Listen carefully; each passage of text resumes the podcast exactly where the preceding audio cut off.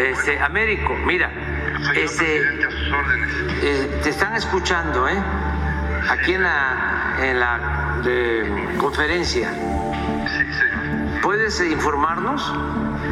Pues, señor, siguiendo sus instrucciones del trabajo en conjunto, no hemos dejado desde el día viernes de estar atentos de este problema hoy aproximadamente hace una hora nos notificaron que había indicios de haber visto a los cuatro ciudadanos norteamericanos y hace 35 minutos ya fue este, plenamente confirmado por la Fiscalía. Eh, de los cuatro hay dos de ellos fallecidos, una persona herida y la otra con vida y ahorita van las eh, ambulancias y el resto del personal de seguridad a dar el apoyo correspondiente pues para el traslado y el apoyo médico que se pueda requerir. Hola, bienvenidos. Es martes 7 de marzo y estas son cinco de nuestras noticias del día en NTN 24.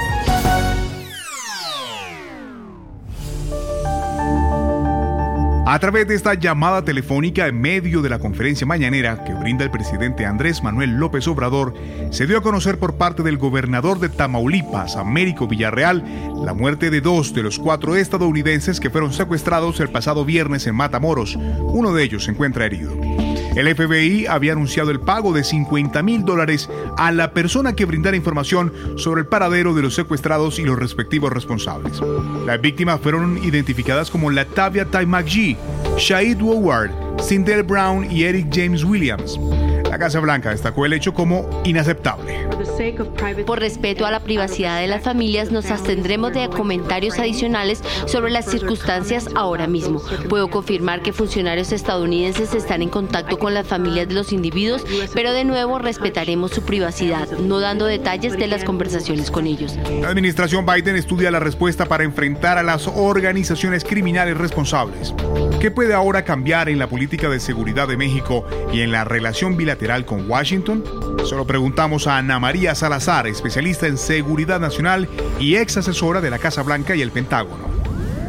Yo creo que va a haber muchas presiones. No creo que vaya a ser un cambio cuantitativo a lo que queda el sexenio de Andrés Manuel López Obrador, pero lo que sí creo es que va a haber muchas presiones por parte del gobierno de Estados Unidos porque esta es mi, opinión, el tema del fentanilo, tráfico de fentanilo, la inseguridad en la frontera, que es lo que acabamos de vivir este fin de semana con este, con estos secuestros, y eh, eh, son los temas que probablemente van a definir quién es el siguiente presidente de los Estados Unidos. Entonces yo creo que vamos a empezar a escuchar reacciones mucho más fuertes de la Casa Blanca y de otros actores demócratas exigiendo que el gobierno de México tome pasos más contundentes para poder detener el tráfico de fentanilo y la capacidad bélica y, de violencia de estas organizaciones criminales.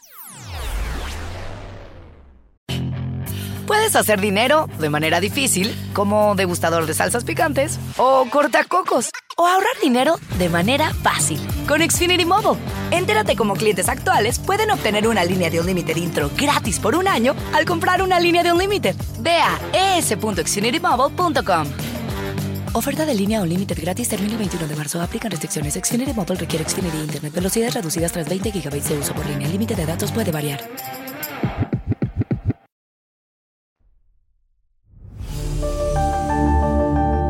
En Bolivia aumentan las divisiones dentro del oficialismo. En los últimos días, al menos 1.600 cuentas de Facebook e Instagram fueron suspendidas por Meta, la empresa matriz, por presuntamente estar dedicadas a una actividad coordinada para difundir mensajes afines al gobierno y silenciar cuentas de opositores. La decisión de Meta pone al descubierto los eh, crecientes desencuentros entre Evo Morales y Luis Arce. En los últimos meses, Arce ha ido apartando de posiciones de gobierno a figuras que tradicionalmente habían estado próximas a Evo, lo que ha profundizado las fricciones. ¿Qué futuro político le espera al oficialismo en Bolivia? ¿Está la oposición en capacidad de capitalizar estas nuevas divisiones? Se lo preguntamos a Álvaro García Linera, vicepresidente del gobierno de Evo Morales entre 2006 y 2019. Básicamente hay dos salidas. Eh, la primera es la división, la división entre eh, la estructura gubernamental y la que está al lado del líder social e histórico más importante de Bolivia, el líder Evo Morales, líder indígena. Una decisión que sería electoralmente catastrófica. En mi cálculo y por lo que reviso encuestas y por lo que palpo en la gente, eh, ninguno tiene la suficiente fuerza para ganar solo. Esa es una opción. División y derrota electoral el 2025. Y la otra opción es de que algún momento, este año, el siguiente, faltando pocos meses para las elecciones, por una lectura histórica y una lectura pragmática, logren fusionar sus fuerzas. Un grupo pro-ucraniano puede estar detrás de los actos de sabotaje contra los gasoductos rusos Nord Stream 1 y 2. Lo revela un informe del New York Times que cita a funcionarios estadounidenses que tuvieron acceso a informes de los servicios de inteligencia. Los atentados contra esa infraestructura se produjeron el pasado mes de septiembre en el tramo final, cercano a Alemania. Los ataques contra los dos gasoductos que no se encontraban en servicio causaron dos fugas en cada uno de ellos y tardaron unas semanas en repararse. El Kremlin, por su parte, acusó entonces a países anglosajones de estar detrás, aludiendo a la oposición al proyecto que durante años ha mantenido Estados Unidos, porque supuestamente genera dependencia europea del gas ruso. ¿Por qué se filtra ahora esta teoría de un supuesto grupo ucraniano? ¿Qué importancia tiene y qué consecuencias? Nos responde Roger Pardo Maurer, ex subsecretario adjunto de Defensa de Estados Unidos. La forma en que salga esta noticia o que ya está saliendo eh, puede afectar enormemente la opinión pública en Alemania sobre todo. Alemania, que es el que más habría dependido de este gas.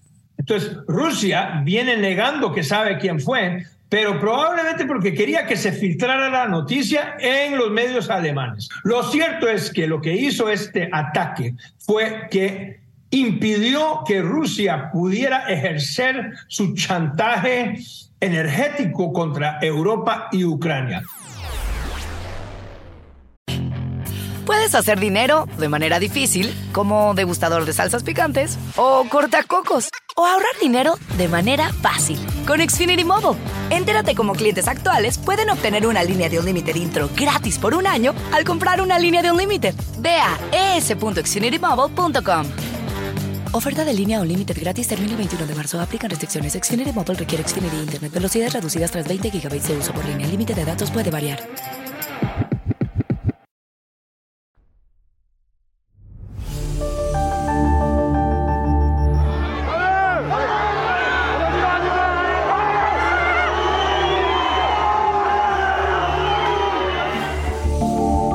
Paralizar Francia es la consigna, de igual manera el transporte, la educación y las actividades cotidianas. Se estima que las masivas protestas se han extendido a un total de 300 ciudades y pueblos. Se calcula que en París han salido a la calle más de un millón de personas, cifras no alcanzadas en las anteriores jornadas de huelga. El presidente Emmanuel Macron defiende su reforma, la cual pide aumentar la edad mínima de jubilación de 62 a 64 años. Mayoría de los partidos de la oposición y una mayoría de los franceses la rechazan.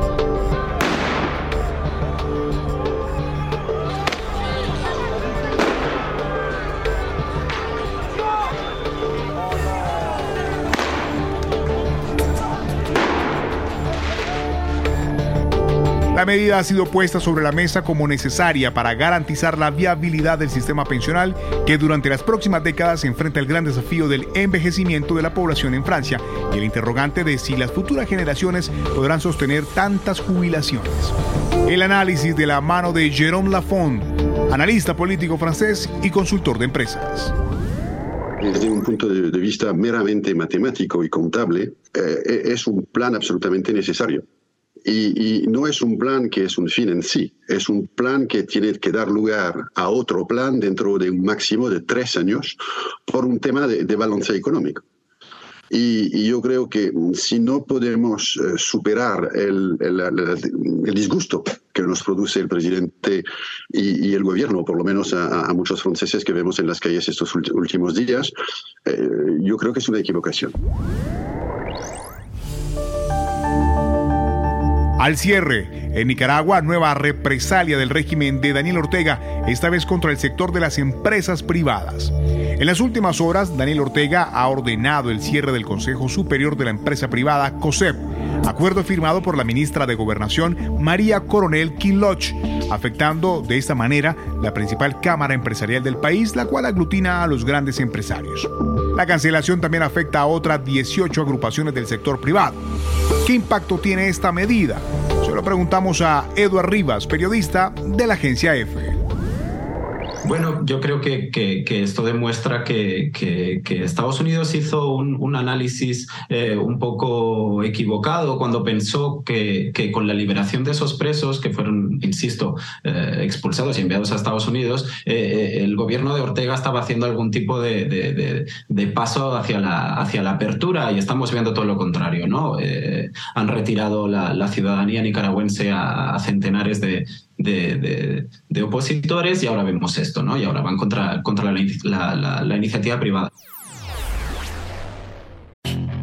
Puedes hacer dinero de manera difícil, como degustador de salsas picantes, o cortacocos, o ahorrar dinero de manera fácil con Xfinity Mobile. Entérate cómo clientes actuales pueden obtener una línea de un límite intro gratis por un año al comprar una línea de un límite. Ve a es.xfinitymobile.com. Oferta de línea o límite gratis termina el 21 de marzo. Aplican restricciones. Xfinity Mobile requiere Xfinity Internet. Velocidades reducidas tras 20 GB de uso por línea. El límite de datos puede variar.